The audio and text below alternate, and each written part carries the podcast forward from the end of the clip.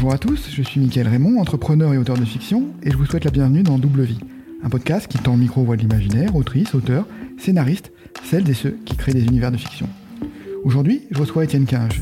Étienne est biologiste, expert en développement durable et auteur de science-fiction, dans différents sous-genres, du space opéra au techno-thriller. Étienne est arrivé sur le devant de la scène imaginaire grâce à son dernier roman, Symphonie atomique, un roman qui a fait parler de lui grâce à son excellent bouche à oreille, et il parvient à conquérir son public malgré un thème, on va dire sombre, l'effondrement. Euh, donc on peut pas dire que ce soit une lecture légère et avoir gagné un, public de lecteurs assez euh, enthousiaste, c'est un peu une prouesse dans ce contexte. J'ai eu donc envie d'en savoir plus sur la, démarche ornante d'Étienne, et il est avec moi aujourd'hui pour évoquer son travail d'auteur. Bonjour Étienne, bienvenue. Bonjour à toutes et à tous. Alors merci Étienne d'être là avec moi, et puis euh, avant d'entrer dans le vif du sujet, je me suis dit, je, réalise qu'on est peut-être en train de, faire une des dernières interviews avant la fin du monde, pour faire un clin d'œil à, Radio Collapse de ton dernier roman. Donc merci d'avoir choisi de passer ce temps-là avec moi. Bah merci de m'inviter, c'est un plaisir, toujours un plaisir d'être avec toi. Avant de parler de, Radio Collapse, des, changements climatiques que tu abordes dans ton roman, euh, c'était intéressant de, parler un peu de, toi et d'expliquer que c'est un sujet que tu connais bien. Euh, tu es biologiste, expert du, développement durable. Ça consiste en quoi, tu vois, expert du, développement durable? C'est quoi ton, métier en fait au quotidien? Alors en fait, effectivement, moi j'ai une formation de biologiste. Hein, L'environnement, je suis tombé dedans quand j'étais tout petit, vu que j'ai grandi dans les Alpes. Donc euh, j'ai eu la chance de, pouvoir profiter des montagnes euh, très jeune, ce qui m'a donné une certaine sensibilité à l'environnement. Et, euh, et, du coup, j'ai décidé de faire des études de biologie parce que j'avais besoin de comprendre le monde qui m'entourait, de comprendre comment ça fonctionnait. J'avais une curiosité naturelle pour tout ça. Et euh, j'ai décidé de pas faire de thèse parce que c'était un peu trop théorique pour moi. Donc, je suis rentré sur le marché du travail. J'ai d'abord commencé dans les ONG. Donc, je faisais de la sensibilisation aux enjeux du développement durable et je travaillais sur des projets de purification d'eau en zone rurale en Afrique à la fin des années 90. Et puis au début des années 2000, je suis rentré dans le privé parce que j'ai pensé que c'était intéressant de voir euh, comment on pouvait essayer de faire évoluer le système parce que je pensais qu'il y avait un réel besoin de prise de conscience et d'évolution de nos pratiques. Mmh. Et donc je suis rentré dans le privé et j'ai commencé à travailler sur d'autres sujets comme le, la, la gestion réglementaire, la gestion de systèmes de management, c'est-à-dire comment on prend en compte l'environnement dans une organisation euh, d'une entreprise privée ou d'une collectivité publique. Et j'ai été consultant sur ces sujets pendant les les 20 dernières années, en gros, même si à la fin j'ai été responsable du développement durable de mon groupe. Euh, donc j'ai progressé euh, jusqu'à des sur des projets de plus en plus importants et des structures de plus en plus importantes, avec l'objectif en fait de intégrer le, le, risque et les enjeux environnementaux dans le fonctionnement même, de, dans les processus de fonctionnement des, des entreprises en fait. Mmh. Donc principalement sur des projets d'aménagement du territoire, d'ingénierie d'aménagement du territoire. Donc avec une vraie difficulté qui est de faire passer le message, qui est de sensibiliser les gens, qui est euh, aussi euh, de former des gens parce que les, générations antérieures n'ont pas forcément été formées aux enjeux de l'environnement dans leur métier. Mmh. Donc beaucoup de beaucoup de, travail de communication en fait sur ces sujets-là. Mmh. Ok. Est-ce que euh, on, a, on a vu que tu vois la prise de la prise de conscience autour de l'environnement, elle a été lente, même si on parle ouais depuis même 2000, les années 2000 de de, de, l'environnement, les artistes en parlent, tout le monde, tout le monde en parle, mais la, la prise de conscience de, l'imminence du danger, elle est, elle est assez récente avec les, rapports du, GIEC. Est-ce que euh, tu as vu ce changement-là? Est-ce que tu vois une accélération dans la, prise en compte de cet enjeu? Alors clairement, en fait, c'est beaucoup plus ancien que ça. Il y a les rapports du Club de Rome, de Meadows mm. dans les années 70. Là, il y a deux jours, je lisais un article comme quoi il y avait un rapport du, du Pentagone qui avait été fait au président américain en 77 pour mm. l'alerter sur le changement climatique. Donc c'est assez vieux, mais la menace était suffisamment lointaine pour qu'on s'en préoccupe pas. Après, moi, j'ai clairement vu le changement. C'est-à-dire quand j'ai commencé à travailler dans les années 2000 euh, dans le privé, J'étais dans des sociétés où j'ai rencontré des directions d'entreprises qui disaient, qui me regardaient avec des gros yeux comme si j'étais un martien. Ils avaient jamais entendu le mot biodiversité, ils croyaient pas au changement climatique. Ils étaient euh, assez réservés sur tout ce qui était faire évoluer leurs pratiques. Et 20 ans plus tard, euh, je vois dans les métiers que je fais, dans les métiers d'ingénierie, de travaux, bon, c'est devenu un standard de prendre en compte l'environnement. Je dis pas que c'est bien fait ou que c'est efficace, mais au moins ça a été pris en compte. Donc oui, il y a un basculement très clair. Et plus on avance dans les générations, plus il y a une sensibilité évidente au sujet et une attente évidente de d'évolution comportementale et stratégique sur ces sujets. Je me souviens, oui, tu, rappelles que c'est, il y avait cette connaissance du réchauffement climatique il y a très longtemps, et j'ai un souvenir, il y a eu récemment des, des experts du, pétrole américain qui ont été interrogés, ils avaient fait des prédictions d'augmentation de, réchauffement qui étaient correctes dès les années 70-80 et on est sur, la courbe qu'ils avaient définie à l'époque. Donc on n'a pas, dévié, quoi. Ouais, tout à fait. Malheureusement, on n'a pas beaucoup dévié, mais c'est assez dur. Hein, en fait, il faut être honnête c'est pas, euh, moi je crois pas que le problème soit simple et qu'il y ait des coupables quelque part. Hein. Je pense que le problème il est extrêmement complexe et que c'est un héritage culturel euh, qu'on a de, de, comment on a construit nos sociétés et notre organisation sociale. Et le faire évoluer est pas simple. Hein. Faut pas se, se tromper non plus. Hein. Mmh oui, je suis, je suis d'accord. C'est ce que j'aime dans ton, dans ton roman aussi. Si tu parles de voilà, on a, on a, on a bâti une société euh, sur le pétrole qui ne veut pas s'effondrer euh, de, de, de, la manière dont on pensait, aussi vite qu'elle qu'elle se serait, qu'elle aurait dû s'effondrer pour laisser la place à la suite. Mais voilà, on a bâti quand même, c'est un modèle de société qui s'est bâti donc euh, comme ça, et donc on est, c'est les fondations qu'on remet en cause. Tout à fait. Non, mais ça, c'est, je suis sûr qu'effectivement, on a encore des ressources énergétiques, donc on on s'effondrera pas comme ça, à mon avis, euh, aussi rapidement que ça. Après, il peut y avoir des mouvements sociaux, mais hmm. enfin, il y aura des mouvements sociaux, ça c'est évident, mais mais qu'est-ce que ça donnera Je sais pas exactement, mais disons qu'il reste de l'énergie quand même en grande quantité sur Terre, que ce soit sous forme de pétrole, de gaz, de charbon, de nucléaire ou de renouvelable. Hmm. On a quand même de quoi faire face à à des, décennies de, ressources en énergie. Donc, on va, à mon avis, tant qu'on aura de l'énergie, la civilisation restera suffisamment organisée et sombrera pas dans le chaos le plus total. Hmm. Ok. Dans ton, dans ton métier, donc tu as un métier qui est, voilà, qui est prenant, euh, dans lequel tu euh, bah, tu t'investis beaucoup. Pourquoi tu t'es lancé dans, l'écriture, dans ce projet un peu fou de dire je vais écrire de la fiction? Alors bah, j'avais toujours voulu le faire. Hein. Euh, déjà quand j'étais tout petit, je savais pas trop ce que j'allais faire. Je me souviens à l'école, au lycée, au collège, ils m'avaient demandé ce que je voulais faire plus tard. Je leur avais dit, bah, j'ai pas trop d'idées, mais ça me paraissait sympathique d'écrire des histoires pour intéresser les gens. Donc j'avais toujours eu en tête euh, cette, euh, idée d'écrire des histoires euh, depuis très longtemps. Et puis j'ai beaucoup, j'étais un grand lecteur depuis très jeune. Hein.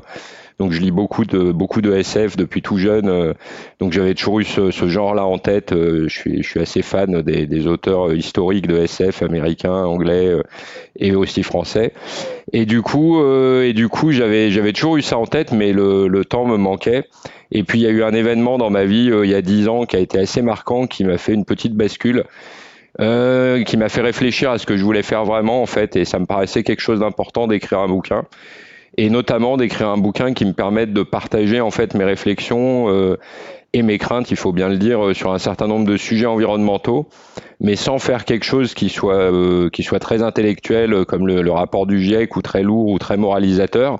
Je voulais plutôt écrire un bon thriller. Un, un bon roman d'action qui en fait intègre cette dimension environnementale pour la traiter, mais qui permette aux gens d'être pris par le thriller, de, lire un bon bouquin et en même temps de d'absorber des éléments de réflexion sur les, les enjeux environnementaux. C'était vraiment mon objectif. Donc j'ai commencé à faire l'effort, euh, à me dire qu'il fallait que j'y... J'avais déjà essayé d'écrire euh, précédemment dans la fin des années 90, au début des années 2000. Mais euh, à vrai dire, j'avais fait que 30% de l'effort, quoi. Et puis je croyais que c'était assez à l'époque, donc ça n'avait jamais marché. en fait, faut travailler beaucoup plus pour y arriver. Et donc là, je me suis mis sérieusement au boulot en 2014 et euh, j'ai passé trois ans sur mon premier roman qui a été publié aux éditions Rivière Blanche, qui s'appelle Antarctica, mhm. qui est déjà de l'anticipation autour de la fonte de l'Antarctique et de l'exploitation de l'Antarctique euh, pour ses ressources naturelles dans une cinquantaine d'années. Et euh, Antarctica, j'étais content quand c'est sorti, mais c'est vrai que je l'ai sorti chez un petit éditeur, puis ça m'avait montré que j'étais capable de faire autre chose, donc j'ai continué sur un deuxième, mhm. qui était plutôt un space opéra, et après j'ai fait Symphonie atomique, euh, et puis là je continue d'écrire, donc euh, j'ai pris le j'ai pris le rythme d'écriture et j'ai réduit mon temps de travail un petit peu pour pouvoir euh, pour pouvoir consacrer du temps à l'écriture ces dernières années. Mhm. Ok. J'avais, j'avais lu que tu avais euh, justement euh, ton premier roman dans Antarctica, c'était sur, euh, bah, ça, ça, traitait du changement climatique déjà, et que tu avais fait une petite pause parce que c'était un peu intense. Donc tu avais fait un, space opéra pour te pour te détendre en fait, pour avoir. c'est tout, à fait ça. c'est tout à fait ça. Là, le quatrième sur lequel je suis, c'est de la fantaisie pour me détendre aussi, loin des réalités quotidiennes.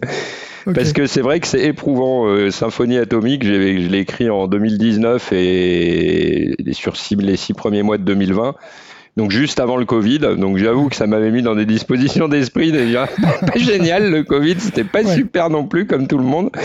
Donc voilà, c'était, c'est vrai que c'est ça. Bah, on est dedans, quoi. Donc c'est vrai que quand vous écrivez sur des sujets qui sont durs, le texte de symphonie est quand même un texte dur. Hein. Faut, faut, je le cache pas. Je, c'est pas quelque chose que je cherche à cacher. C'est vraiment un texte qui est dur et il est dur à lire, il est dur à encaisser, mais il est dur à écrire aussi, en fait, émotionnellement parlant. Donc c'est vrai que c'est c'est vrai que c'est une charge émotionnelle importante de de travailler là-dessus, tout en cherchant le ton juste, à pas être euh, à pas trop plomber les gens, mais en même temps à, à délivrer des informations exactes. Donc euh, c'est vrai que c'est c'est vrai que c'est assez c'est assez dur et ce rythme de un roman d'anticipation très réaliste euh, qui traite de sujets euh, vraiment concrets et collés au réel et un roman beaucoup plus imaginaire, c'est un rythme qui me convient très bien en fait.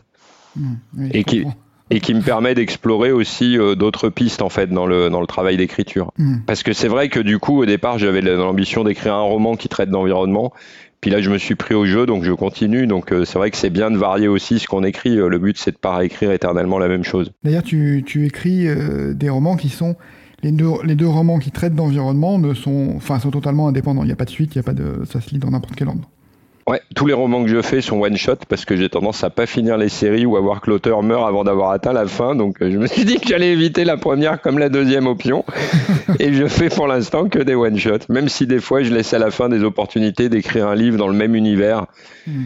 Par exemple, sur le space opéra, je m'étais laissé des portes ouvertes pour écrire euh, pas une suite, mais mais un roman qui soit qui s'inscrive dans le dans le même monde en fait. Hmm. Ok. Euh, ce, roman, La Symphonie atomique, euh, bah, je dis, c'est ce qui t'a un peu fait connaître et, propulsé dans l'imaginaire, parce que c'est vrai que euh, il a bah, des caractéristiques propres. Quoi. Il parle d'un thème et de manière dure, sans, sans, détourner le regard en fait du, problème de l'environnement. Donc en fait, il, est marquant et donc il fait une belle, une belle carrière de, en, en, bouche à, en bouche à oreille. Comment tu réussi à, vendre ce, livre? Parce que ton deuxième roman, tu l'as édité chez, chez Critique, Légende d'agrégat. Le, le, troisième Symphonie atomique chez Critique aussi. Comment tu es allé les voir et pour les convaincre de dire on va faire un, un roman qui peut sembler déprimant, mais ça, ça, va, être, ça va être OK bah en fait, je l'ai envoyé à Eric euh, qui dirige les éditions critiques euh, suite à Légende d'Agriga. Je lui avais dit bah, je travaille sur autre chose euh, qui est un peu dans la même veine que le premier. Et j'avoue, je pensais qu'il le sortirait pas. Hein. Je me demandais si je trouverais un éditeur pour sortir un texte comme celui-là. Mais en fait, ils ont adoré chez Critique tout de suite. Donc il y a vraiment une réaction super positive de, de tous les gens qui l'ont lu chez Critique. Donc euh, bah, l'accueil a été super bon en fait, contrairement à ce que je croyais euh, moi, parce que je trouvais que c'était quand même assez sombre et je me disais que commercialement c'était pas forcément le c'était pas forcément un créneau super porteur euh, d'écrire quelque chose comme ça. Donc je me demandais si un éditeur jouerait le jeu. Et en fait non, chez Critique ils ont été tout de suite emballés, ils y ont beaucoup cru et, ils ont beaucoup aimé. Et en fait j'ai beaucoup de réactions de, de ce type-là finalement chez les lecteurs que je vois Aujourd'hui, j'ai des réactions très très positives. Je vois beaucoup de réactions très très positives. Il y a aussi des gens qui me disent bah j'ai commencé puis je l'ai mis de côté parce que c'est pas le moment, ce que je peux comprendre. Mais il y a beaucoup de réactions positives. Finalement, je crois que il y a un tel flou euh, artistique sur ce qui nous attend en termes d'environnement que ce roman il a le mérite de, poser les cartes sur table. Et sans, je pense qu'il n'y a pas vraiment de jugement de valeur à l'intérieur du roman. C'est plus une présentation de faits et de personnages qui sont confrontés à ça. Et je pense que les gens, ça les c'est pas du blabla scientifique où on comprend rien, c'est pas non plus quelque chose de complètement abstrait ou de ça, ça, parle du quotidien, donc je pense que finalement ça leur apporte un éclairage qui les intéresse en fait, euh, paradoxalement, même si c'est sombre, ça les intéresse et comme ils sont pris par le thriller, euh, ils se rendent pas trop compte du, du reste, ça permet de faire, de faire passer la pilule entre guillemets.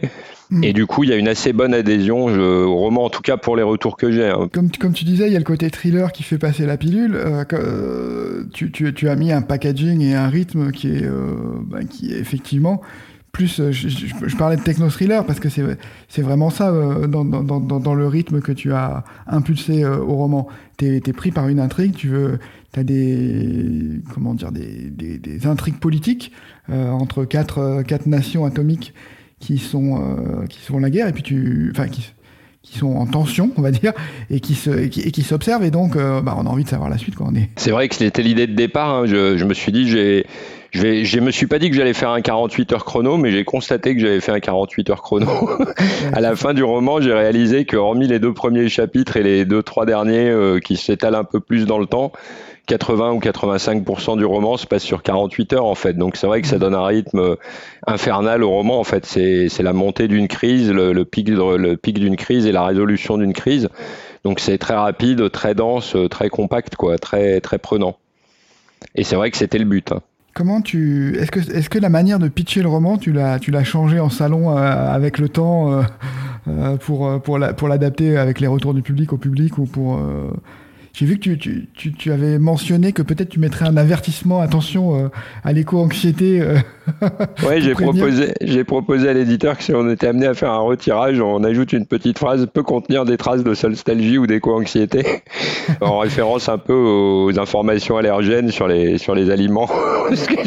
je, me disais qu'il fallait quand même prévenir le public après réflexion, mais c'était plus pour lui épargner un, un choc de réalisation euh, après avoir ouvert la première page qu'autre chose parce que le texte attaque quand même euh, assez clairement d'entrée de jeu. Donc si on lit rien que la première page avant d'acheter le roman euh, qui présente euh, le radio collapse, mm. on est tout de suite dans le bain de, ce que va être le roman quand même. Donc mm. il n'y a pas vraiment de surprise. Mais oui, non, mais sinon j'ai pour répondre à ta question, j'ai j'ai pas vraiment adapté le pitch. Je le présente comme un roman thriller 48 heures chrono sur fond de climate fiction et de de texte très réaliste et assez dur et je le présente je le présente de manière assez simple tel qu'il est en fait. Donc euh, non, j'ai pas évolué, mais je pense effectivement que ça serait bien de rajouter euh, cette petite mention sur la sur la quatrième de couverture. Mmh. En fait, il y a oui la, mode en ce moment est de, de, préciser la, tendance en tout cas de préciser les trigger warnings. Donc voilà, si ça peut ça peut prévenir les gens que c'est pas forcément euh, facile facile à lire. Bah, j'ai découvert le mot euh, Soulstalgie bah, grâce à toi en fait parce que je connaissais pas ce, ce, cette désignation de des déco-anxiété. Euh, oui, alors il y a, a, un dispositif que tu utilises et que je, n'aime pas habituellement. Tu sais, les, petites intros de chapitres qui sont un peu différentes, euh, euh, qui sont en, dehors de l'histoire et qui vont euh, partir un peu dans tous les sens. Et dans ton cas, dans, ton, dans, ce roman-là, Radio Collab, je trouve que c'est vraiment génial parce que ça donne, ça donne l'ambiance, ça pose le ton, ça permet de, voilà, de sentir un peu qu'est-ce qui se passe dans, dans ce monde un peu partout en piochant un peu dans, dans différents endroits. Donc Radio Collapse, c'est euh, quoi? C'est la, la, fréquence de la, fin du monde, les tranches de vie de l'effondrement qui sont distillées euh, durant tout ton roman, c'est ça, le, principe? Ouais, c'est tout à fait ça. En fait, cette idée, elle est venue. Euh, j'avais déjà écrit à peu près la moitié du roman quand j'ai eu cette idée-là. Je cherchais à échapper à un travers de mon premier roman, qui était d'avoir voulu donner des éléments de, de perception du monde à l'intérieur du texte qui cassent le rythme en fait de l'intrigue. Et donc, j'ai imaginé mettre des petits fragments de, de tranches de vie au début de chaque chapitre. Et puis à un moment, euh, donc j'ai commencé à faire ça, puis je me suis dit, bah il y a quand même un problème parce que ces tranches de vie, elles, bah, c'est ce que tu dis, elles, viennent de nulle part, elles, sont pas liées au roman, donc ça, ça venait comme un cheveu sur la soupe. Et c'est là que j'ai imaginé Radio Collapse, la fréquence de la fin du monde et son émission phare, l'effondrement près de chez vous, qui est en fait, est une émission radio qui collecte des témoignages sur les gens qui subissent un peu les contraintes environnementales au quotidien et qui les partagent euh, mondialement euh, avec le reste de la planète. Donc c'est une radio super déprimante. Hein. Euh, c'est la radio qui fout le bourdon. Il y en a un qui dit à un moment dans le roman. C'est vraiment ça, mais ça me permettait en fait de faire euh, de faire toucher du doigt la réalité du quotidien euh, dans, dans le monde, là, de faire toucher du doigt le monde sans alourdir le texte de l'intrigue. Hmm. Et donc en fait, et après quand j'ai inventé Radio Collapse, du coup ça me permettait de faire un lien avec le texte qui était très fort, et ça m'a permis d'intégrer, de réintégrer la, la, radio aussi dans le corps de texte pour qu'elle ait une existence dans le corps de texte aussi. Donc on l'entend parfois dans certains chapitres, en dehors des épisodes de Radio Collapse au début de chaque chapitre. Mm. Et euh, voilà, et c'est vrai que c'est, je pense que c'était une super bonne idée parce que ça plaît à tout le monde, quoi. Ça, ça fait, ça vraiment, c'est le truc qui, a marqué tout le monde, ça. Mm. ouais, ça, ça, fonctionne bien. Ça fonctionne pas toujours bien, mais là, c'est, vraiment euh, nickel, c'est génial. Et d'ailleurs, il y a une, euh, il y a une, comment, un slogan fort pour cette radio qui, qui qui, que tu mets en avant dans, dans, dans, le, dans, le, roman, je crois que je sais pas si tu le mets sur la quatrième de couverture, mais dans les dans les pitchs, on le retrouve souvent, c'est soyez éco-responsable, suicidez-vous. Donc ça, ça, ça, catégorise le roman tout de suite. Euh. Bah, c'est vrai que l'éditeur l'a retenu pour la quatrième de couverture euh, toute seule. Donc moi j'ai trouvé, je trouvais que c'était un peu raide à l'époque. je pense que c'est une bonne accroche, donc ça fait réagir les gens en bien ou en mal, mais ça, ça leur saute tout de suite, euh, ça saute à la gorge quoi en quelque sorte. Mm. Après c'est un peu ce que je dis tout le temps, c'est que c'est un peu décalé par rapport au roman parce que cette baseline c'est c'est la baseline, donc c'est le slogan de Radio Collapse en fait, c'est leur, euh, c'est leur fond de commerce. Et euh, en fait ils sont complètement désespérés, donc ils, ils, atteignent le dernier stade du cynisme. Bon, moi aussi je suis assez cynique hein, de fait. Mais, euh, mais du coup, c'est vrai que c'est un peu le contre-pied du roman. En fait, c'est vraiment dans l'introduction, c'est la première page du roman, donc ça présente Radio Collapse, l'émission, le concept de l'émission, et puis ça finit sur la baseline. Mmh. Et en fait, pour moi, ce qui était bien dans ce, dans ce truc-là, c'est que ça faisait passer plusieurs messages. D'abord, on peut pas vivre sans impact, donc c'est vrai que si on veut pas d'impact, faut pas vivre. Hein. Le zéro impact, ça n'existe pas, donc faut être conscient qu'on a des impacts quoi qu'on fasse. Les animaux eux-mêmes, les végétaux ont des impacts eux-mêmes sur l'environnement. Hein. Tout ce qui vit a un impact sur l'environnement. Mmh. Et puis le deuxième chose, c'est que ça prend le contre-pied du bouquin. C'est-à-dire que moi, un des messages que je cherchais à faire passer euh, dans ce livre, c'est aussi que quelles que soient les, les, catastrophes collectives et individuelles qui nous arrivent et, le, et les difficultés dans lesquelles on est, on peut quand même essayer de faire quelque chose de positif. Et les personnages, euh, les quatre personnages du roman, chacun, les quatre personnages principaux, et puis il y a aussi cinq, six personnages secondaires, ils sont tous un peu dans cette dynamique d'essayer de, malgré les difficultés, d'essayer de faire quelque chose de constructif, de, de, de collectif, de collaboratif, de bien en fait. Ils sont dans une situation terrible, mais ils luttent pour faire quelque chose de bien. Et du coup, ça fait un contre-pied euh, très bien avec cette mise en cette mise en abîme de Radio Collapse au démarrage parce que pour moi c'est vraiment là qu'est l'enjeu en fait. Euh, je pense que le futur il est assez dur, il va, il va nous imposer des, des choses assez dures et euh, il vaut mieux l'avoir en tête et s'y préparer et se demander comment on va rester des gens bien euh, individuellement et collectivement dans un contexte dur où on aura des contraintes nouvelles et des, des choses difficiles à affronter ensemble pour, pour rester humaniste, pour rester démocratique, pour rester dans nos valeurs en fait malgré ces difficultés là je pense qu'il faut en avoir conscience et l'appréhender euh, frontalement. C'est aussi un des objets du roman. On, répète là, on dit que c'est le roman est dur, etc. Moi, je l'ai vécu, euh, tu vois, je l'ai mieux vécu que, que, ce que, que j'aurais pu le penser, en fait. Parce que, oui, il y a un contexte difficile, oui, il y a euh, un, environnement climatique, mais il y a ces personnages, effectivement, comme tu le dis, qui sont, qui sont quelque part lumineux et qui essayent de faire des choses bien, quoi. Donc, c'est c'est quand même c'est quand même eux qui te guident dans l'histoire et donc euh, bah, c'est quand même une, je trouve une lumière dans le, dans le, dans, le roman en fait. Bah, c'est bien parce que c'était vraiment mon but. Hein. Mon but c'était pas de plomber le moral des gens, hein. c'était de montrer que effectivement, de montrer le, le risque réel si on n'arrive pas à évoluer. Euh, dans notre organisation, si on maintient notre niveau d'impact, je voulais faire partager le risque réel de ce qui risquait réellement de se produire et faire toucher du doigt aux gens la réalité du changement environnemental, parce que je pense que c'est très abstrait pour beaucoup de monde, plus 2, plus 3 degrés ça veut rien dire. Vous dites il fera 30 au lieu de faire 25, c'est que dalle, ça changera rien. En fait, c'est pas ça qui va se passer. C'est des, des phénomènes chaotiques, c'est des effondrements d'écosystèmes, donc c'est des remises en cause de, du milieu qui nous permet de vivre en fait. Donc euh, c'était ça que je voulais faire toucher du doigt et c'est ça qui est, qui est, le côté dur en fait. Après, les personnages, pour moi, l'être humain. Euh, il y a eu l'être humain, il a survécu à la peste noire, hein, il a survécu à des périodes de guerre abominables, et même dans ces périodes-là, il y avait des gens qui continuaient à faire des choses bien, qui continuaient à lutter, à vivre, à aimer, à rencontrer, à partager des bons moments. Et euh, quel que soit le, les, ce qui nous arrive, ça, ça reste, on reste des êtres humains avec euh, des choses bonnes qui nous arrivent, des choses moins bonnes qui nous arrivent, et essayer de faire quelque chose de de bien de nos vies quoi et en fait ça ça continuera euh, tant qu'il y aura des êtres humains sur terre donc je veux dire, le, effectivement, je pense que ce qui est, ce qui est parfois, euh, ce qui est parfois assez dur, c'est que les gens n'ont pas forcément cette vision du, risque environnemental. Et là, il est posé de manière assez, euh, assez radicale, euh, sans concession. Mais effectivement, les personnages se laissent pas abattre, donc c'est c'est pas un roman où on a envie de se tailler les veines avec les les pages du livre à la fin, à la fin quand on est arrivé au bout. En tout cas, personne m'a dit, personne m'a fait ce retour-là.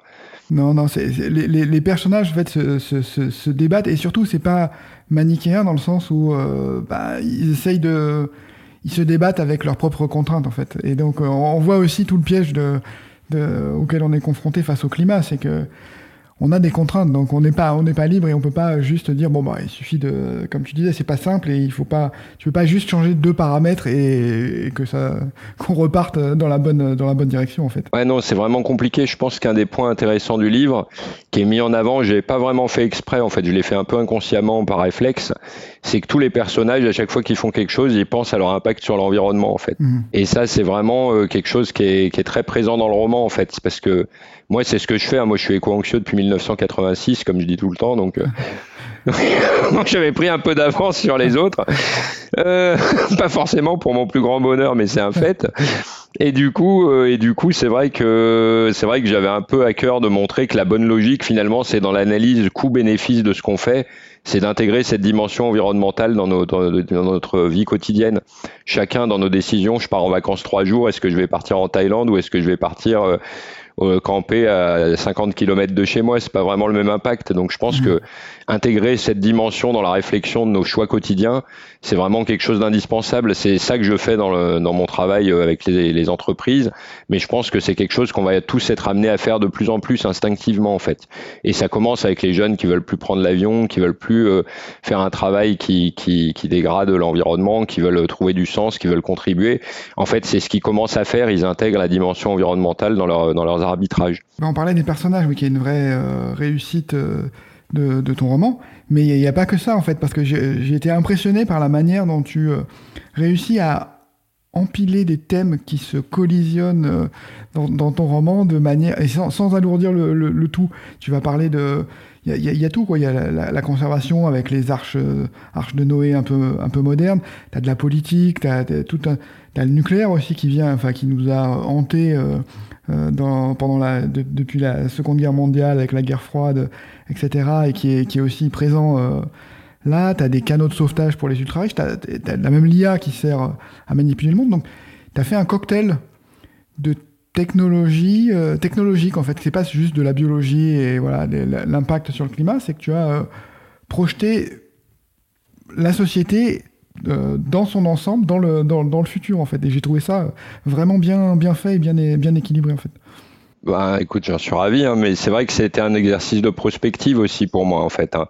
C'est vraiment me dire, bah voilà ce que j'ai comme données aujourd'hui, voilà ce que je vois comme tendance évolutive, comment ça va impacter les, les individus et les sociétés. Parce qu'en fait, je pense que l'enjeu, il joue vraiment sur ces interfaces entre la démarche individuelle et la démarche collective. Aujourd'hui, on est dans des sociétés très individualistes. Et euh, alors qu'en fait, on a un enjeu qui est à la fois qui joue à la fois au niveau de l'individu, mais qui joue aussi au niveau de comment l'individu contribue au collectif, accepte de contribuer au collectif. Donc ça, c'est quelque chose qui est qui est aussi présent et que j'avais envie de faire partager euh, mes réflexions sur ce sur ces sujets-là, parce que je pense que c'est vraiment sur cette notion de de, en fait, finalement, l'intérêt individuel bien compris il passe par l'intérêt collectif bien compris, parce que s'il n'y a pas de, prise en compte de l'intérêt collectif, ça finit par bouffer votre liberté individuelle et tous vos acquis individuels. Mmh. Mais ça, c'est pas forcément quelque chose qui est dans la tête des gens, et j'espérais le, le faire un peu passer, euh, un peu passer dans le roman aussi cette réflexion sur l'aspect collectif, mmh. notamment par exemple à travers l'Europe, mmh. l'évolution politique de l'Europe. Il y a une euh, l'aspect collectif, je trouve, qui ressort aussi. Il y, a, il y a une euh, comment dire la, Terre est un peu le Titanic en fait dans, dans ton histoire. On a euh, les, les, les, ultra riches qui essayent de, de, bah, de, se créer leur bulle euh, un peu euh, indépendamment. Donc comme les riches s'étaient précipités sur les, sur les canaux de sauvetage dans le, dans, avec le, Titanic, donc tu as ces bunkers dans lesquels on va essayer de, de recréer une vie acceptable sous, sous terre tu as cette médecine, cette médecine d'élite qui est ultra performante et ultra chère, qui permet de, qui semble un peu presque proche de la, proche de la magie. Donc il y a cette espèce de, bah, de, de, micro-société comme on l'a retrouvé dans, dans, dans, le Titanic, avec toutes les, toutes les classes sociales qu'on retrouve dans cette, dans cette terre qui est, euh, dans laquelle on doit tous cohabiter euh, pour, pour faire face au changement climatique. Bah, c'est tout à fait ça. On voit les différentes couches sociales là, qui sont ceux qui ont les moyens, ceux qui ont modérément des moyens et ceux qui sont vraiment au fond du trou et qui encaissent tout en fait. Hein. Parce que la misère aime les miséreux, hein. c'est, c'est quand même bien connu. Donc euh, je pense que ça, malheureusement, c'est pas quelque chose, c'est pas une donnée fondamentale qui, qui risque de changer de sitôt, malheureusement, même si les, même si nos sociétés se sont plutôt bien améliorées ces dernières décennies sur ces sujets-là, au moins dans, dans certaines régions du monde. Euh, c'est vrai que quand il y a une tension sur la ressource qui est ce qui est en train de nous arriver, ben, automatiquement ça accroît les, ça tend à accroître les inégalités, les, les écarts. Et je pense que les progrès technologiques là qu'on va voir, que personne ne voit encore venir, mais il y a des grands progrès en génétique là et en et en nanotechnologie qui vont faire un écart de plus entre ceux qui auront accès à ces technologies et ceux qui n'y auront pas accès. Et ça, je suis assez convaincu que c'est un des, un des drames en devenir, euh, c'est ça. Et ça va se jouer dans un contexte de changement climatique, donc de, de sentiments de survie exacerbés des, des individus et des groupes d'individus. Il y a une, euh, je parlais de la, de la, médecine, tu appelais ça nabiotique La nabiontique, ouais. Nabiontique. Qu'est-ce que, à quoi, quoi ça fait référence ça, fait référence à quelque chose de, réel aujourd'hui ou c'est une tendance? Pas vraiment, mais je pense qu'on va y arriver. C'est-à-dire que, en fait, l'anabiontique dans le, dans le roman, c'est la fusion des, des progrès en nanotechnologie, en biotechnologie et en, et en informatique, mhm. et donc qui permettent en fait d'utiliser des, des, ressources informatiques pour euh, pour jongler avec des, des, des, des, nano, des nanomatériaux et des, et des, et des solutions biologiques qui vont s'allier en fait. Mhm. Donc ça, je pense qu'on n'en est pas encore là. Il manque 20 ans pour qu'on en soit là, je pense. Mais dans 20 ans, on va réussir à marier tout ça dans des, dans des choses un peu, un peu curieuses, je pense. Mhm. Et donc c'est ça qui crée le, le, cœur de cette médecine un peu euh, éditiste et haut de gamme euh, c'est ça. Bah là, par exemple, sur les biotech, il y a, il y a le CRISPR-Cas9, là, dont beaucoup de gens ont entendu parler, qui est une nouvelle technologie de, de fabrication, de, de manipulation de, du génome, en fait. Mhm. Donc ça, c'est des outils qui sont extrêmement puissants, qui sont en train d'émerger et euh, dont on n'a pas vraiment idée de, de ce qu'ils vont pouvoir donner euh, dans le futur, mais ils ouvrent des portes euh, à la fois fantastiques en termes de médecine et terrifiantes en termes de capacité de, de modification de l'être humain et donc de et donc de, d'écarts sociaux, de, d'accroissement des inégalités sociales face à la face à la maladie, face aux conditions de vie, face euh, face à la vieillesse, face à un tas de choses en fait. Dans les dans les technologies, je parlais de, de, l'IA et c'est vrai que ce qui est intéressant, c'est qu'elle est utilisée pour euh, bah, manipuler les personnes, donc savoir en fait euh, qu'est-ce qui permet d'acheter en fait, le, ressort, découvrir le ressort d'une personne pour la, pour la corrompre en fait au plus profond d'elle-même.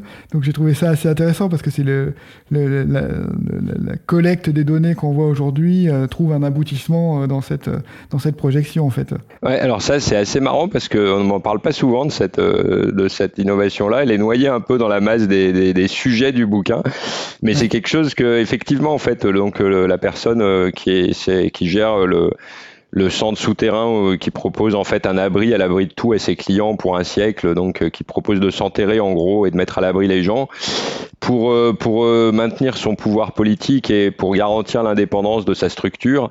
Et sa durée dans le temps, il utilise un, une IA qu'il a formée pour pour être capable en fait d'analyser les gens à partir de leurs données publiques et de leurs données privées piratées pour les connaître et en fait cette IA arrive à déterminer euh, comment ils vont se comporter en fonction de ce qu'on leur dit et donc ça lui permet lui de construire son discours pour les manipuler comme il veut.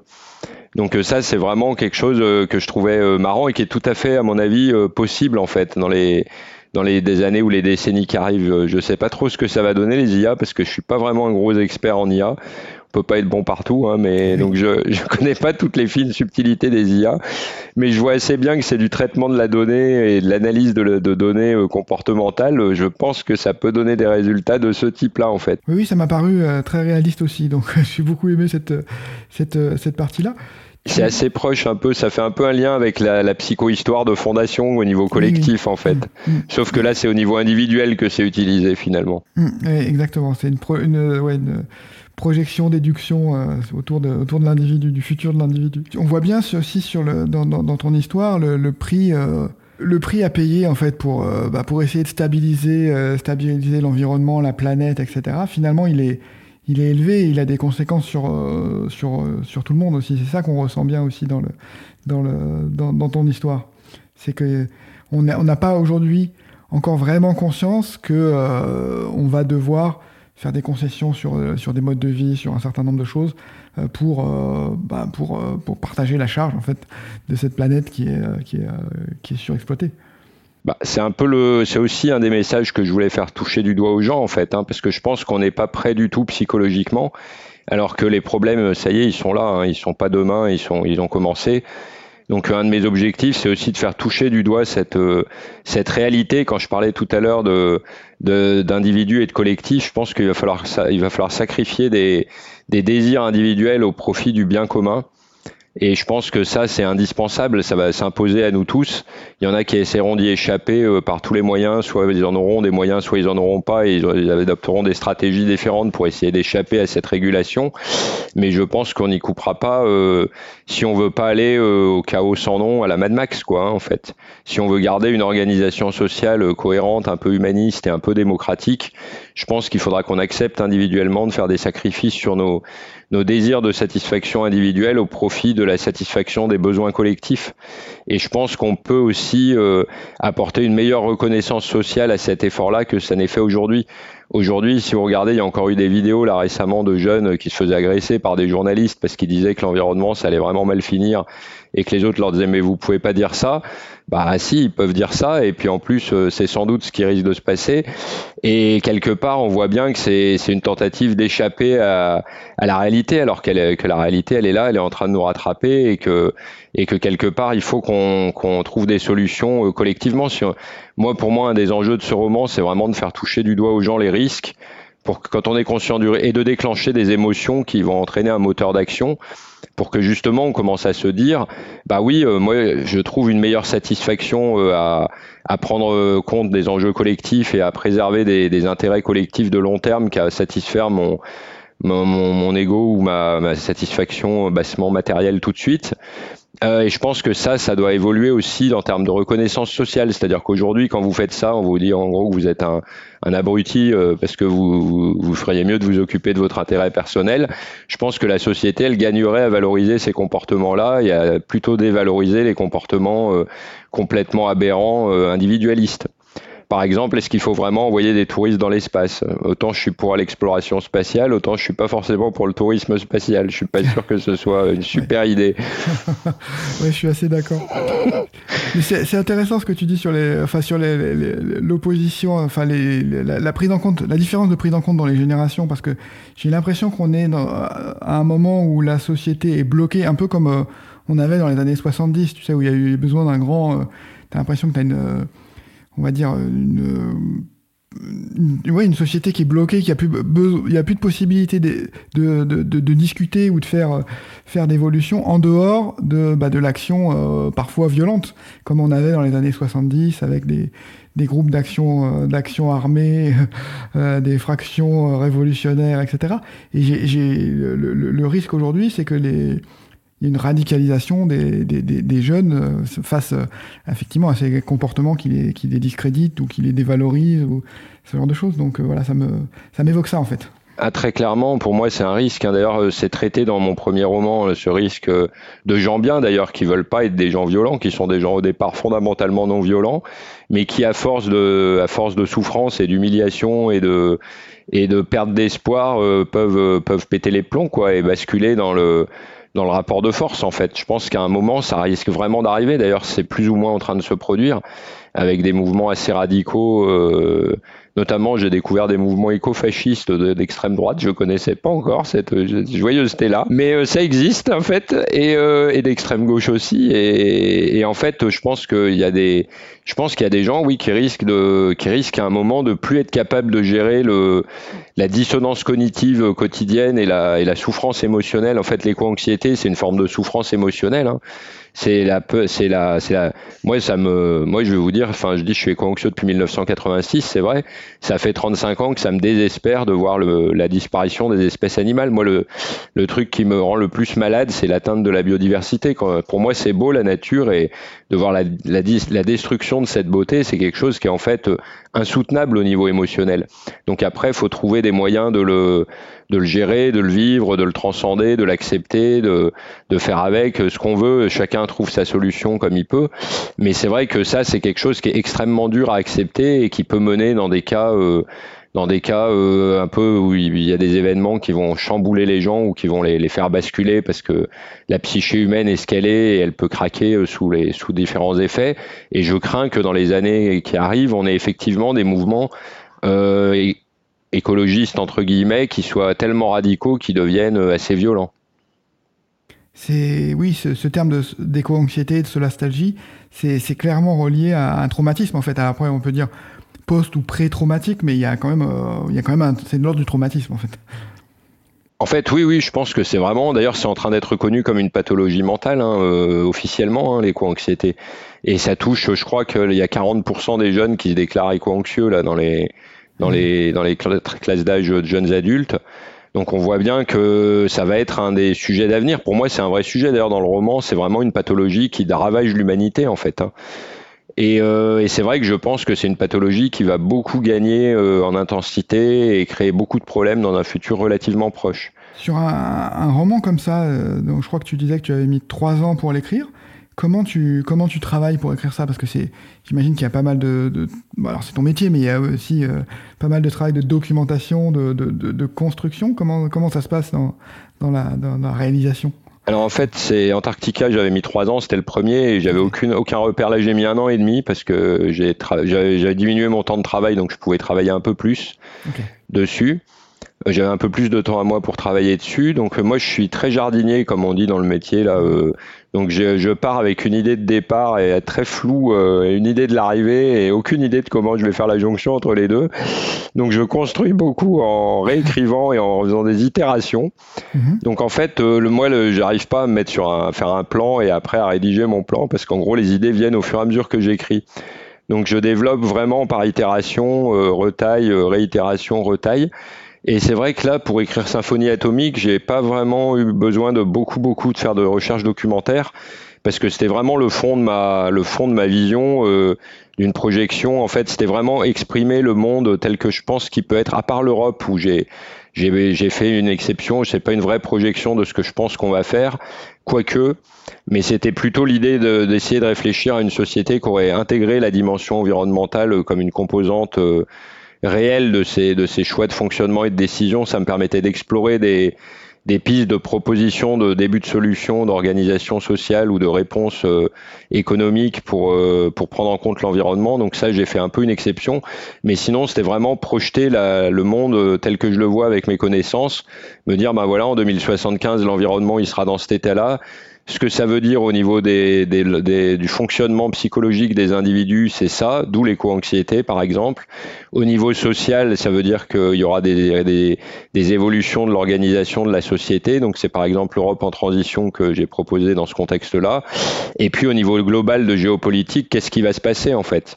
Et donc c'est comme ça que je suis arrivé à un monde euh, très euh, démondialisé, en fait, très polarisé autour de quatre grands blocs.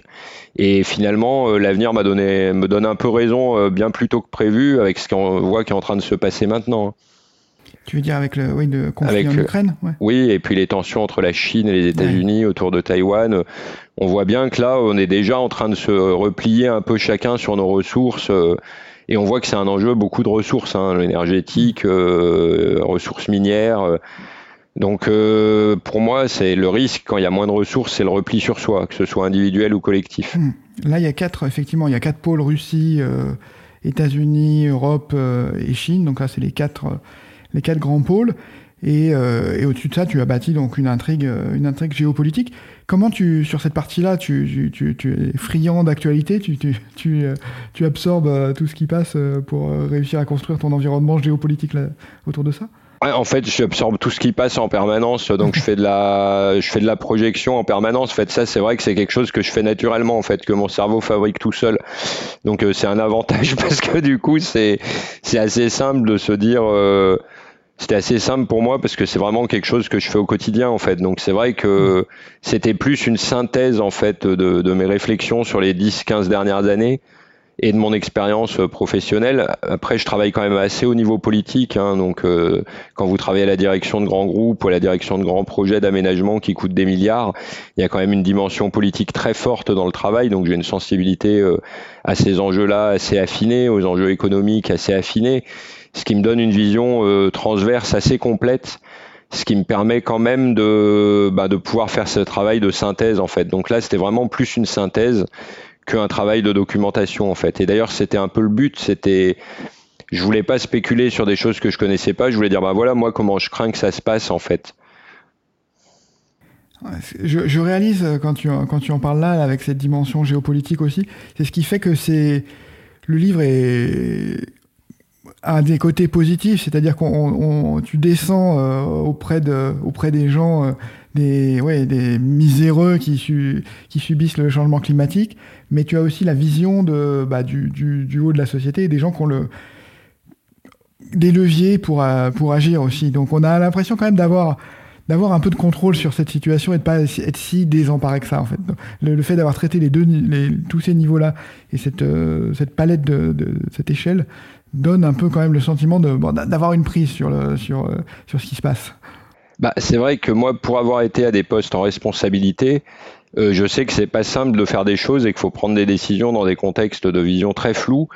Et c'est aussi quelque chose que je voulais faire partager parce que cette réalité-là de que les gens au pouvoir, bah, c'est des êtres humains qui ont des journées qui font 24 heures, qui sont pris euh, sous des, des, forces de pression diverses et variées et qui font quand même un peu ce qu'ils peuvent euh, à moitié en aveuglette. Euh, c'est c'est quand même une réalité que j'ai pu observer à de nombreuses reprises et que je et que je voulais un peu partager parce que ça des fois ça réduit un peu le niveau de tendance à se dire à avoir des raisonnements complotistes. Moi, je suis pas très complotiste dans le fond, même si je me méfie hein, parce que il y a quand même des coups bas. Hein, donc voilà, il y a, y a quand même des coups bas et des coups tordus. Mais globalement, je pars pas sur le principe du complotisme. Je passe plutôt sur le principe de l'erreur humaine qu'on essaye de masquer. C'est plutôt ça, moi, ma vision du complotisme. Pour pas en assumer les conséquences. Pour moi, c'est plutôt ça la, base du mensonge politique que vraiment un mensonge pour aboutir à faire du mal à l'être humain. Et euh, c'est quelque chose que j'avais aussi envie de partager un peu ces réflexions. Et puis, c'est vrai que dans mon travail, j'apprécie beaucoup de voir tous les niveaux hiérarchiques, depuis le gars qui balaye en bas jusqu'au mec qui décide tout en haut. Et je prends tout le monde pareil. Hein. Quand je fais mon travail, j'ai toujours pris tout le monde pareil. Pour moi, c'est un être humain que j'ai en face de moi. Il n'a pas la même, il n'a pas le même statut social, il n'a pas le même rôle, mais c'est avant tout un être humain que je respecte. Et donc, euh, j'aime bien voir que chacun, en fait, euh, participe. Et on oublie des fois que chacun participe à son niveau à la vie commune, quoi. En fait, chacun. Euh, chacun, enfin, chacun fait partie d'un. Pour moi, on fait partie d'un ensemble et en fait, il faut avoir conscience de cet ensemble pour pour arriver à l'améliorer et pas que améliorer notre notre position dans le schéma d'ensemble. Hmm c'est ce que j'ai beaucoup apprécié aussi, c'est le côté euh, pas complotiste du tout, et plus euh, on voit que tout le monde se débat. Alors parfois, euh, voilà, l'ego s'en mêle, et, etc. Mais, et donc c'est là où on en vient à masquer les, les erreurs, les mauvaises décisions, etc. Mais c'est vraiment, bah, on se débat tous en fait dans cette histoire. Bah ouais, c'est un peu mon sentiment. Hein. Je pense que face aux enjeux de changement climatique, tout le monde est un peu ou des enfin aux enjeux environnementaux au sens large, parce qu'on parle toujours de changement climatique. Mais je pense que le risque le principal, c'est même pas le changement climatique, c'est l'effondrement de la biodiversité. Je pense que ça, ça peut nous jouer des bien plus grands tours et qu'on l'appréhende encore plus mal collectivement, individuellement, parce que c'est encore plus compliqué et c'est encore moins vulgarisé.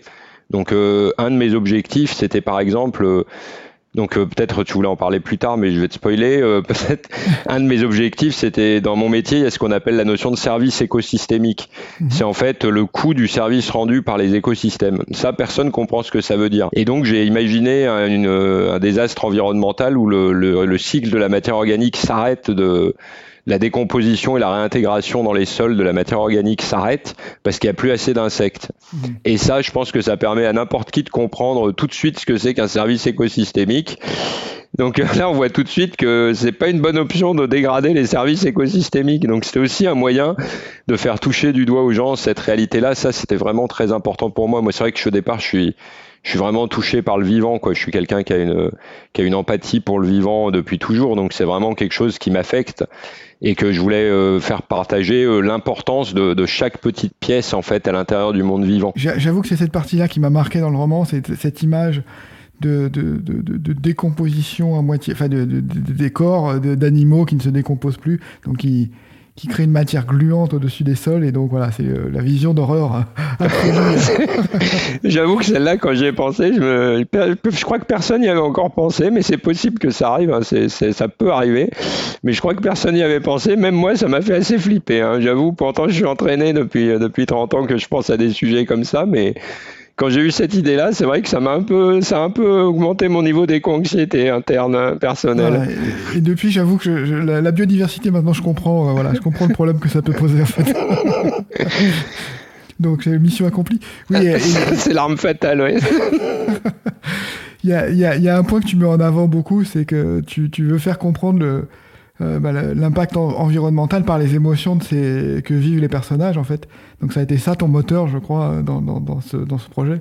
Bah, c'est vrai que moi je pense que les rapports du GIEC, on peut le lire 100 fois, ça donne envie de se pendre, certes, mais ça déclenche pas beaucoup d'actions parce qu'en fait c'est un raisonnement intellectuel et pour moi, euh, Pour moi, en fait, ce qui va enclencher un mouvement chez l'être humain, ce qui va le pousser à changer son comportement, c'est plus une, impulsion émotionnelle. Le mental, après, il est là pour diriger l'action, pour faire quelque chose de cohérent et atteindre l'objectif qu'on s'est fixé. C'est pour construire un cheminement vers un objectif, le mental, mais ça n'est pas une source d'action. Alors que je pense que je pense que l'éco-anxiété est une source d'action extrêmement forte, en fait paradoxalement, euh, c'est presque une réaction saine en fait. Moi, je, pense que pas être éco-anxieux aujourd'hui, euh, quelque part, euh, c'est troublant. C'est-à-dire que c'est une forme, pour moi, c'est c'est une forme de déni. Alors il y a des gens qui sont solides mentalement ou qui vont pas être pas se sentir concernés du tout, ou qui vont avoir des, des terrains pas anxieux du tout, qui vont bien réagir. Mais c'est vrai que si on est un peu informé, je vois pas comment on peut ne pas être un peu éco-anxieux. Et toucher du doigt l'éco-anxiété, c'est commencer à se dire bon bah qu'est-ce que je peux faire? Parce que vous n'avez pas envie de, parce que vous avez une crainte de, souffrance émotionnelle plus grande encore. Donc ça va vous générer une envie d'action pour changer la, trajectoire euh, qui se dessine en fait. Donc c'est vrai que mon but c'était un peu de faire toucher du doigt l'éco-anxiété aux gens qui sont un peu inifugés à ce sentiment-là, euh, pour euh, pour déclencher chez eux une réaction qui leur permette d'entrer en action à leur niveau. Enfin, en tout cas, c'est l'espoir que j'ai. Hein. Je dis pas que ça va marcher. Hein. je croise les doigts parce que ça serait... voilà. Est-ce que tu as eu, eu des retours, euh, de politique sur ton livre ou de, gens qui, euh, qui, qui, qui, ont, qui sont en position d'agir et qui se disent, oh là, ça m'a fait réaliser des choses et je vais essayer de pousser à mon niveau? Bah, il y en a eu dans mon entreprise avec le directeur de la prospective, mais en dehors, euh, non. Et je pense que c'est un problème. Euh, je ne sais pas si c'est pas, à vrai dire, un problème qui est lié à la baseline, qui est en quatrième de couverture, qui qui est politiquement pas très correct mmh. et qui empêche les gens euh, qui ont une image à défendre de se positionner dessus. Je suis pas sûr qu'il n'y ait pas un problème de ce type-là, comme le texte est quand même assez radical. Euh, je pense qu'il y a un enjeu de, positionnement des politiques qui leur fait pas, euh, qui les pousse pas forcément à se positionner. Hmm. oui, il y a, un second degré qui peut, euh, qui peut être repoussant. Bah, qui peut leur faire peur de dire hmm. je défends ce bouquin-là et si les gens ils ont lu que, que cet extrait-là qui est une phrase dans tout le livre et qui est pas représentatif du livre mais qui est bien le contre-pied de ce que je voulais faire passer vraiment c'est vraiment Radio Collapse, c'est vraiment le cynisme le plus ultime, quoi. C'est mm. ceux qui ont jeté l'éponge et qui considèrent qu'il faut arrêter, quoi. Faut mm. arrêter l'espèce humaine. Donc c'est pas du tout ma position. Ma position, c'est que faut, faut se battre jusqu'au bout pour garder sa dignité, rester droit dans ses valeurs et, et en cohérence avec soi-même, avec ce qu'on pense, avec ce qu'on est quelles que soient les difficultés qu'on rencontre. C'est vraiment le, le, fond de ma pensée. Donc, euh, mais je pense que pour des gens qui sont en situation euh, d'exposition politique, c'est très difficile de prendre la balle au bon en fait avec un avec juste une quatrième de couverture comme ça. Mais je suis pas sûr, hein, c'est juste un sentiment. Hmm, il y a une, euh, ça fait écho euh, à, la, position chinoise qu'on retrouve dans, bah, dans, dans, Radio Collapse aussi, cette, euh, cette, cette, baseline avec les, les Chinois qui ont le, le, jour du don, donc qui, est, qui régule la population, mais, mais par le haut, bah, en éliminant les, les personnes âgées en fait. Ouais, c'est ça donc ça, c'était le deuxième, euh, après les, les, les, masses organiques en, semi-décomposition, c'était le deuxième choc euh, du, roman. Mais... C'est vrai qu'un des sujets qui est quand même un sujet très sensible que le roman aborde, parce que quand vous abordez les problèmes environnementaux, quelque part, qu'on le veuille ou qu'on le veuille pas, c'est difficile de dissocier la question de la population humaine et de, mais bien sûr, on peut diminuer notre impact euh, de consommation par individu. Je dis pas que là, on doit consommer tous comme des, comme des gros cochons et être beaucoup moins nombreux pour pouvoir continuer à consommer comme des gros cochons. Mais je suis pas sûr que les écosystèmes puissent raisonnablement supporter des milliards, euh, des 7 à 11 milliards de personnes, euh, même, en, même en consommant nettement moins. Donc euh, je pense qu'il y a un vrai enjeu quelque part, c'est qu'on a développé notre technologie, on a amélioré notre, notre taux de survie. il faut que quelque part on, on, se gère. Si on se gère pas, la nature nous gérera. Et la, la, gestion par la nature, pour moi, elle sera encore beaucoup plus brutale que l'effort de sacrifice qu'il faut faire si on le gère nous-mêmes. C'est toujours un peu pareil. C'est-à-dire si on fait pas ce sacrifice individuel au nom du bien collectif, de se poser ces questions-là et de remettre en cause nos politiques euh, de croissance de population ou de décroissance de population, eh ben quelque part euh, ça viendra naturellement et ce sera beaucoup plus beaucoup plus sanglant et beaucoup plus brutal à mon avis. Et donc, euh, par exemple, dans le bouquin, j'abordais différentes options. Par exemple, l'Europe a changé de politique et finance le premier enfant, donne rien au deuxième et commence à prendre des taxes au troisième pour avoir une diminution de la population. Et j'ai pris la Chine parce que c'est facile, hein, c'est un peu facile de les accabler au niveau social là en ce moment vu les politiques qu'ils ont euh, actuellement. Donc je me suis dit bah ça tombera sur eux. et c'est l'autre option en fait, c'est réduire euh, la durée de vie en fait. C'est-à-dire que finalement euh, finalement, si vous vivez 30 ans de moins, bah, vous faites 30 ans d'impact de moins et, au final, ça diminue l'impact, quoi. Hein. donc, donc, mais c'était un peu pour mettre les deux pieds dans le plat parce que moi, je suis quand même convaincu que c'est c'est un vrai sujet qu'on devrait aborder avec un peu plus de lucidité que juste une vision de est-ce que ça va payer les retraites de la génération d'après, quoi. Mmh. Oui, mais c'est vrai qu'on a été doté par la nature d'une génétique qui, qui, qui, nous pousse à la, la, croissance et à la multiplication. Donc, ah oui, il faut lutter contre, contre notre instinct. Ah oui, oui, tout à fait, oui, bien sûr. C'est pour ça ça, ça coûte. Hein. C'est vraiment, ça demande un effort de, de, prise de conscience, un effort de conscientisation, et ça demande des sacrifices individuels pour l'intérêt collectif qui nous qui nous fera pas de retour à nous individuellement, mais qui fera un retour à l'espèce, quoi. Ce qui demande de dépasser un peu nos fonctionnements biologiques euh, primaires gravés dans notre cerveau, ou en tout cas de les détourner. Pour parler un peu de la, suite, tu disais que tu avais un roman de fantasy en cours. Comment, où il en est tu, Bah, il est, il est rédigé là, il est en cours de relecture pour euh, avis, euh, pour avis. Donc là, j'ai fait le premier jet. Mhm. qui est à mon avis un premier jet assez solide. Alors bah pareil que Symphonie, je sais pas trop si ça va plaire ou pas plaire parce que j'ai vraiment attaqué sur un sujet différent. Déjà j'ai écrit le texte en écrivant jeu, ce que j'avais jamais fait. Donc euh, parce que du coup c'était pour moi un moyen de me garantir que j'allais renouveler mon approche et que j'allais proposer quelque chose de différent. Ça me forçait à faire un, à avoir une approche complètement nouvelle. Mhm. Et puis ça me permettait de, de, de, de travailler, de, développer mes, mes capacités, mon expérience en termes d'écriture parce que c'est vraiment différent en fait. Donc euh, et c'est l'histoire. Euh, bah, c'est un peu dur à, c'est un peu dur à pitcher là, mais c'est un peu dur à pitcher, mais c'est une histoire, euh, c'est une histoire d'aventure en fait d'un personnage qui est qui est un peu exclu socialement et puis qui va se retrouver euh, à, à découvrir une destination qui potentiellement serait plus accueillante pour lui et qui va se rendre à cette destination et qui est pris dans des dans des schémas politiques quand il arrive sur place parce qu'en fait bah, il y, a une, y a une réalité qui est la même que partout. Il y a une société humaine avec des, liens politiques et, et qui va être pris un peu dans, dans, une histoire et qui va, qui va aller au bout de, au bout de, au bout de son chemin. Mhm. Ok, bah écoute, j'attends ça je croise les doigts. J'espère que voilà, il va, il va sortir d'ici peu et puis que voilà, on va pouvoir le, le lire. Bah après, j'aurai pas mal d'actualités en 2023, normalement, ah si tout va bien, mais je peux pas trop en parler. Ok, bah on en, on fera, on en refera une, une interview en 2023. Alors, mais si tout se passe bien, si tout se passe bien, j'aurai une bonne actualité en 2023 avec euh, trois événements hein, significatifs. Ouais. Ok, bon bah ça c'est cool, ça me fait très plaisir. Ça me fait très plaisir en fait que, que ce roman marche. J'espère que ce, ce, podcast va contribuer à, à, à, continuer à le diffuser parce que bah, parce que parce qu'il est bien et parce que parce que c'est intéressant et ça nous permet comme on l'a fait aujourd'hui, là, de parler de, ben, parler de vrais sujets de société. Donc c'est bah, c'est un beau projet, quoi. Bah merci à toi, merci de m'avoir proposé le podcast parce que c'est effectivement un moyen de se faire connaître et puis c'est dur hein, d'exister dans le monde du livre. Il y a quand même mm. beaucoup de choses qui sortent. Donc c'est vraiment dur d'exister, surtout avec un texte dur, comme tu le disais, c'est pas forcément mm. évident. Enfin un texte pas forcément super gay, quoi. C'est pas du feel good, on va dire en fait. C'est pas forcément que c'est rude, mais c'est pas du feel good. Donc euh, c'est vrai que c'est bien de c'est tout ce qui permet de, de, partager, de faire connaître, de, de diffuser. Euh, c'est super, euh, c'est super. Et merci de, de ton invitation pour ce podcast. Ben merci, puis j'espère qu'on refera ça donc en 2023 alors pour, pour tes prochaines actualités, avec plaisir et puis, et puis, et puis au plaisir de se croiser. Hein. Avec grand plaisir, ouais, pour te croiser, pour le podcast. Merci beaucoup Étienne, à bientôt. Merci, au revoir.